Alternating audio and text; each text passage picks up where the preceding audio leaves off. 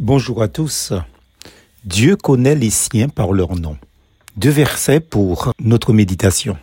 Quant à nous, nous sommes citoyens du royaume des cieux. De là, nous attendons ardemment la venue du Seigneur Jésus-Christ pour nous sauver. Philippiens chapitre 3 verset 20. Deuxième texte, ainsi parle maintenant l'Éternel, celui qui t'a formé. Ne crains rien, car je te rachète. Je t'appelle par ton nom. Tu es à moi. Ésaïe 43, verset 1er. J'ai eu le privilège de rencontrer en France l'ambassadeur des États-Unis. La primeur d'être assis tout à côté du Premier ministre d'Antigua et de Barbuda. Plus près de moi, d'avoir voyagé en avion et discuté avec le président de la CTM, collectivité territoriale de la Martinique.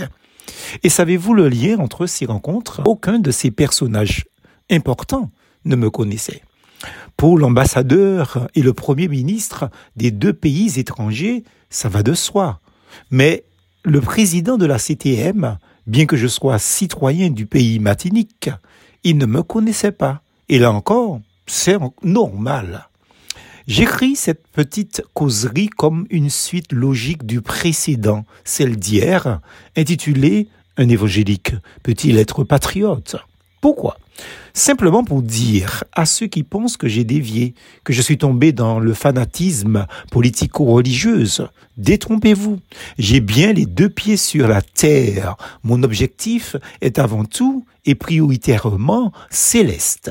Mon espérance reste donc intacte, bien entendu. Comme tout enfant de Dieu né de nouveau et régénéré en Jésus-Christ, j'ai la double nationalité, ou dirais-je, la double identité. Je suis Matiniché, je ne renierai pas mon identité terrestre par fanatisme mystico-religieux. Si je refuse l'assimilation, c'est parce que je suis au clair sur mon identité terrestre aussi. Mais elle n'influe nullement sur mon identité de citoyen de notre royaume, le royaume céleste et éternel.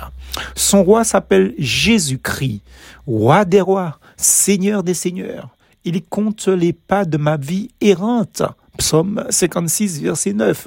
Un jour, je le verrai. Il l'a promis. Ce jour où il a promis de venir chercher tous ses rachetés, il ne passera pas sans s'arrêter, sans même me remarquer.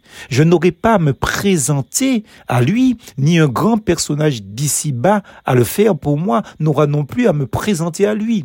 De la même manière qu'il s'est adressé à Jérémie le prophète, lui disant, Je t'appelle par ton nom, tu es à moi. Ésaïe 43, verset 1. Ainsi, il nous connaît par notre nom, par notre prénom. Comment ai-je acquis un tel privilège, moi et tous ses enfants? J'étais étranger à ce royaume, ainsi que mes frères et sœurs dans la foi. Au fond de moi, dans mon cœur, j'étais, nous étions même ennemis de ce roi des rois. Mais il a donné sa vie pour nous. Nous le croyons de tout notre cœur et il nous a pardonné.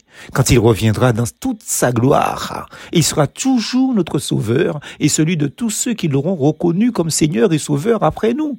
Mais jamais, de jamais, il ne nous reprochera nous citoyens des cieux, d'avoir aimé notre pays terrestre, lui qui donne de l'accroissement aux nations de la terre. Job chapitre 12, verset 23.